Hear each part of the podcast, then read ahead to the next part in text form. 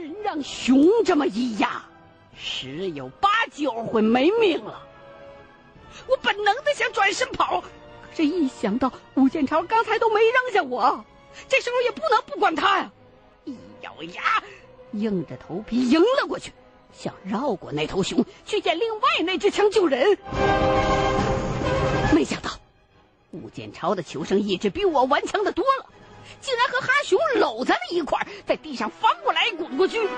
我用最快的速度跑过去，可是四周一片漆黑，慌乱当中根本找不着那支枪在哪儿。那边人随时都会死，可是我却在地上左摸右摸，就是找不着枪。千钧一发之际，武建超突然怪叫了一声，也不知道使了个什么功夫，竟然一拧一翻身，骑在了哈熊身上。只能说武建超真的不是一般人。事后他说，当时熊死死的搂着他，他也紧紧的抱住熊，用脑袋使劲的顶住熊的下巴，让熊不能低下嘴咬，然后。又用两只手拼命的架住熊的胳肢窝，让熊没有办法用掌拍。可是，毕竟一人一熊，力量悬殊，最后眼瞅着要不行了，吴建超豁出去，一咬牙，抬起头，照着熊的下巴一个猛磕，趁着他的爪子一松的瞬间，自己都不知道怎么回事，就莫名其妙的拧身跃上了熊背。那哈熊，估计这辈子都没被人这么骑过，暴怒至极，咆哮着前扑后仰，左跳右蹦，扭着脖子去咬，想把背上的那个人给掀下来。可是，吴建超在内蒙骑过马，技术不错，手。紧紧的攥着熊毛，俩腿死命的夹着，任这哈熊跳来蹦去，就粘在了他宽阔的熊背上。这会儿，这头熊只要在地上打个滚儿，吴建超就死定了。也幸亏这熊没想到这招，就会这么甩来甩去的瞎折腾。吴建超上半身全都是血，也不知道伤了哪儿。他大概稳住之后，就大叫：“快开枪！”我何尝不想开枪啊？可是那枪他妈的就是死活找不着啊！那老熊甩不掉吴建超，转眼瞅着了我，也不知道怎么想，就跟忘了自己还驮着一个大活人似的，不管不顾，又冲我奔过来了。整件事说起来慢。实际发生的时候，也就是电光火石的功夫。我一看熊又来了，赶紧转身逃命。吴建超刚才还在高喊“快开枪”，这会儿马上改了口，趴在熊身上冲我一顿狂喊：“快跑，快跑！”我撒丫子不要命的往林子外头跑，哈熊紧紧的追在后头。尽管身上还背着个人，可速度却丝毫不减，就跟是一台推土机一般。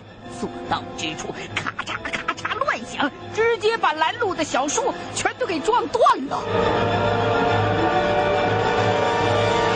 冲出红松林，天已经几乎黑得像晚上了，眼瞅着是要下雨，我脑子还算清醒，开始顺着坡向山下跑。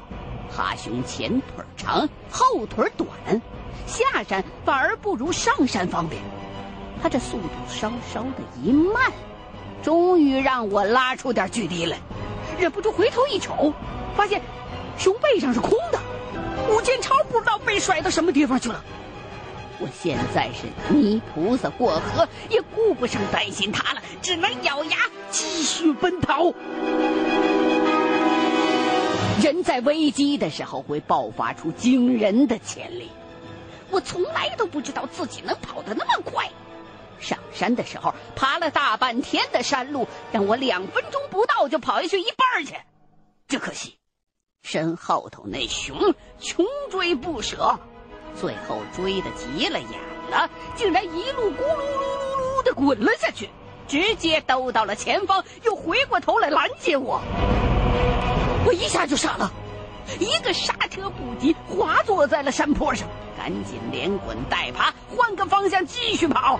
慌张当中，鞋还跑掉了一只，而且因为这一刹一停，最初的那股子狠劲儿一泄。渐渐就开始觉得眼花腿软，有些体力不支。心说这哈熊不依不饶的，光逃也没用啊，得想个法子摆脱他呀。据说棕熊不会爬树，可是问题是我也不会啊。狂奔当中，心念如电，突然我的眼前一亮。不知道什么时候，已经跑到了山上那座铁塔旁，眼瞅着都要被哈熊咬到屁股了，我也管不了三七二十一，身一跃，手忙脚乱爬上了铁塔。前脚刚上去，哈熊后脚就到了，扒着铁栏杆跳起来就咬我的脚。我腿一缩，哈熊吭哧一下子咬空了，又伸出巴掌往上捞。一家伙扫上了我的小腿，顿时我的小腿就血流如注。可当时我根本就没有感觉到丝毫的疼痛，只知道攀着脚铁一个劲儿的往高处爬，心都要从腔子里头蹦出来了。慌忙窜上了六七米高，觉得安全些了。我这才大喘着粗气，低头去看，发现哈熊竟然也想爬上来，可是它的爪子是并在一块儿的，不能像人手那样拇指和其他手指头分开上下抓握，所以笨手笨脚的试了好几回都没成功。摔了几个屁墩儿之后，阿雄更加的气急败坏，吼了一声，就不再爬了。开始在塔根儿的地方发疯一样的刨土，我一看，心说坏了，这位是要拆塔啊！果不其然，哈熊挖了一阵，后退几步，一头就猛地撞了上来，整座铁塔剧烈的一晃悠，幸亏我一早找了根角铁抱紧了。不然肯定是要被震下去的。一人一熊，就这么上下对峙着。哈熊又挖又撞又推，力气就跟使不完似的。而我攀在铁塔上头，他身每震一下，我的心就跟着一抖。可是。除了死死的抓住铁塔之外，什么都做不了。高处的风更大，一阵阵的刮来，卷着沙石百叶，吹得我几乎睁不开眼睛。酝酿许久的大雨，此刻终于落了下来。瓢泼的雨水当中，还夹杂着蚕豆大小的冰雹，劈头盖脑，砸得我眼前直冒金星。然而，最最可怕的是，突然青光一闪，天地全然通亮。几秒钟之后，一声炸响，打雷了。看着闪光的天气，再看看脚下的哈熊，我不禁苦笑。这回真他妈拉倒！高山听雷，我还偏偏伫立在这么高的铁塔上，狗日的不劈我劈谁呀？风雨大作，电闪雷鸣。一声声轰响，滚过我的头顶，而下头的哈熊始终没有停下来的意思，还在那儿闷头折腾个不停。铁塔杵在这儿有几十年了，锈的只剩下一个徐架子。地基被那头疯了的哈熊刨松了之后，再这么连推带撞，眼瞅着摇摇欲坠，就快不行了。我心如死灰，连绝望都没了。现在是，要么蹦下去，让哈熊给咬死；要么，真不是一般的纠结。天空当中，闪电和雷声的间隔越来越近，说明打雷的区域正越靠越近。我的脸上汗水混合着雨水，可嘴里却阵阵的发干。不能这么等死，还是得搏一把，干脆跳到哈熊的身后头去，看能不能跑。还没等我想完呢，身子突然之间一晃悠，随着一阵嘎嘎嘎嘎金属扭曲变形的声音，铁塔终于失去了平衡，开始急速的往一边歪倒。我眼前发晕，失重感袭来，只能四肢死死的缠住几根脚铁，一闭眼等着最后落地的那一下致命的撞击。可没想到，等了半天，我的身体也没有感觉到撞击的那一刻。睁开眼睛一看，才发现铁塔只歪了一半就停住了，跟地面斜成了一个几十度的夹角，正在吱呀作响。而我自己的身体，则还是挂在铁梁上。随着钢架的颤动，轻晃着，但是距离地面只剩下三米来高了。而这时候哈熊还没过来，真是天赐良机！我立刻松开四肢，往下一跳，脚刚一沾地，就开始飞奔。逃出去了几十步之后，哈熊也跟了过来。可是我跑着跑着。却不知道怎么的，感觉皮肤不由自主的剧颤了起来，脖子和胳膊上像是有虫子在往肉里头钻一般的刺痛。惊吓之下，脚步稍稍一缓，身子周围竟然一下子闪现出一片巨亮的白光，紧接着就像是被人用大锤夯在了裆部一样，俩腿一酸。一麻，眼前一黑，人就什么都不知道了，也不知道晕了多久。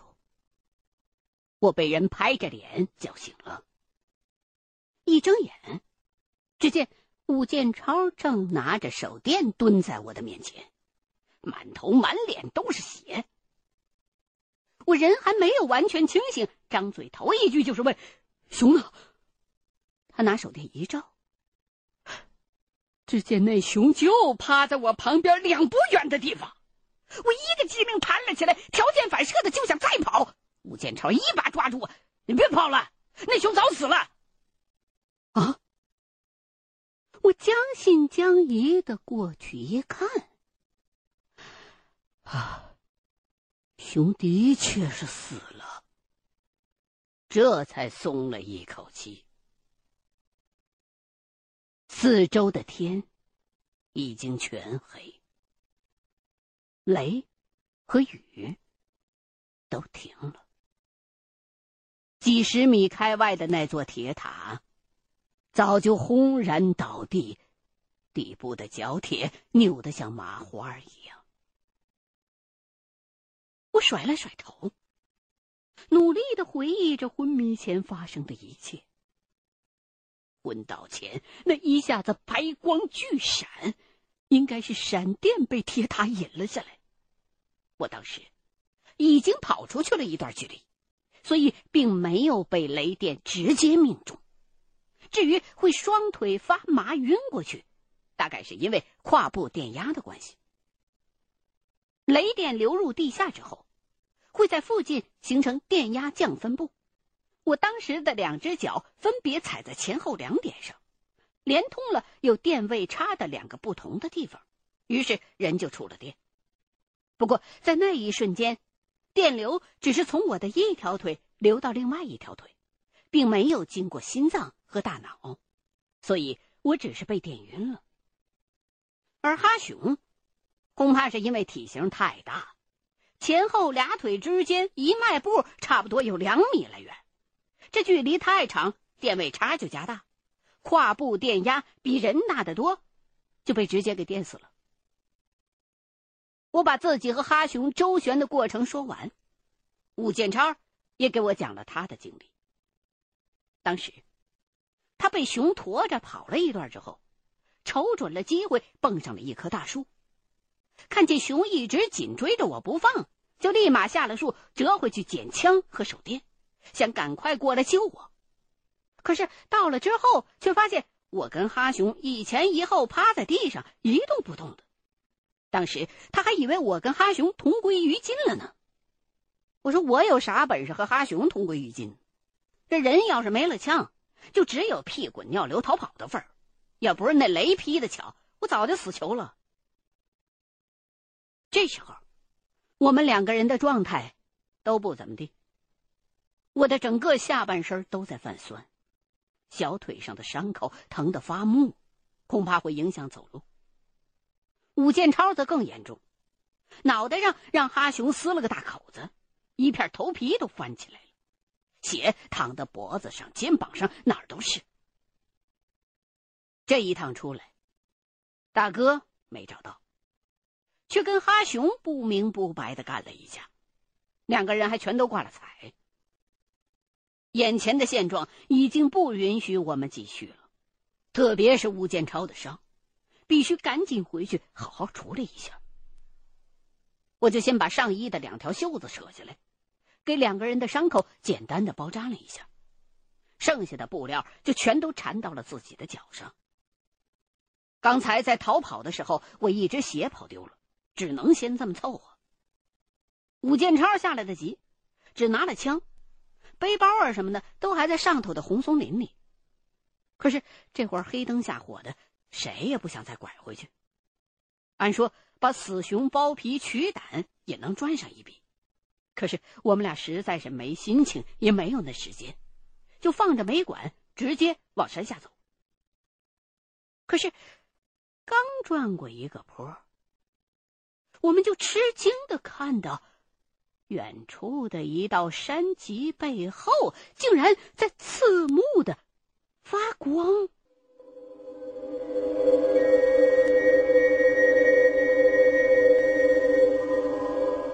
空中还没有散去的云层，都被染成了猩红的颜色。这个场景是那么的熟悉。武建超立马骂了一句：“地广，狗日的，要地震！”我的冷汗也下来了。可是，多看了几眼，就又发现了新的问题。不对，好像还有烟。接着，我们就隐隐约约的听到了噼噼啪啪的爆响。难道刚才的闪电把树给劈着了？越瞅越觉得像是那边的山上着火了。嘿，刚才不是刚下雨了吗？林子里的树都被浇了个透湿，怎么可能还烧得起来呀？武建超却告诉我说。山里头天气怪，有时候会下一种叫牛背雨的雨，就是山的这边下雨，山那边是晴天，所以起火的很可能是没下雨的地方。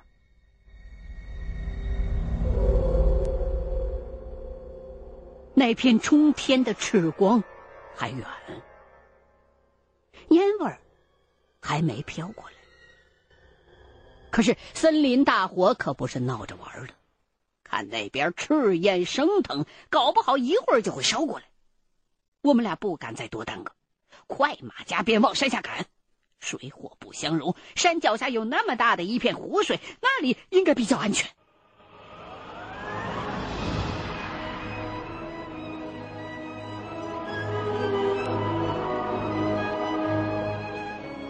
我脚上有伤，天黑了又看不清楚道，摔了不少跤，可是却根本不敢停。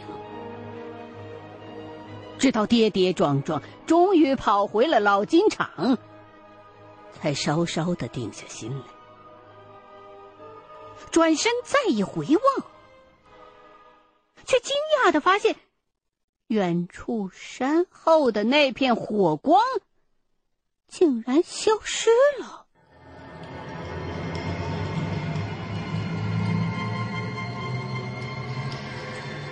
明明刚才看见了冲天的火光的呀，可是现在那里的天空却是一片死寂和黑暗，好像什么都没发生过一样。难道是看错了？或者是？在我们下山的过程当中，那地方下雨把火浇灭了，还是那红光根本就不是山火？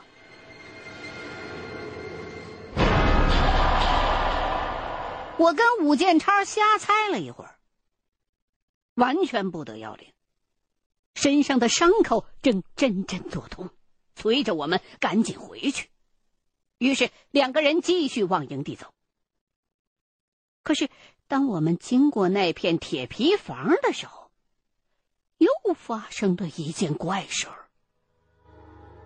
房间里传出来嗡嗡嗡的声音，像是有人在小声的说话。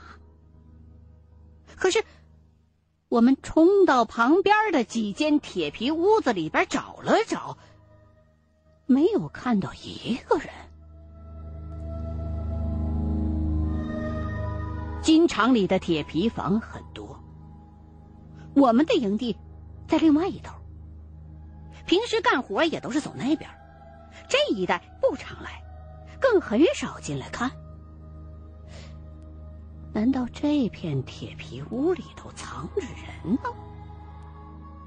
可是，人在哪儿呢？那嗡嗡嗡说话的声音。很快就消失了。我们俩呆立在原地，有些不敢动。这一天也太他妈邪门了！遇见哈熊前的那片鬼火，刚才莫名其妙出现又消失了的红光，还有现在。我甚至怀疑自己的耳朵是不是刚才出了问题了。武建超屏着气，悄声问我怎么回事啊？就在这时候，我们身旁的屋子里突然传出来一个声音：“我不信。”这三个字儿很分明，我听得再清楚不过了。一个。机灵，手电光立刻飞快的从那间屋子的窗口照了进去。但是，黑漆漆的屋子里，除了些凌乱的杂物之外，没有一个人。我一咬牙，冲了进去，在那堆杂物里边乱爬，翻遍墙根和暗角，想找出藏在屋子里的那个人。没有结果，屋子里被我这么一番折腾，搞得是尘土飞扬。我咳嗽着走出来，一抬头，这才注意到，武建超竟然一直站在那儿没动，发呆呢。我过去拍了拍他，哎，你发什么愣呢？他像是刚刚回过神儿，看见我站在面前，竟然立刻后退了一步。大学生，你可别动啊！我，我，我逗你什么了？武建超却深深的看了我一眼，又扭头看了看那间屋子，咽了口唾沫，这才问道：“我怎么听着刚才说话的，倒像是你的声？”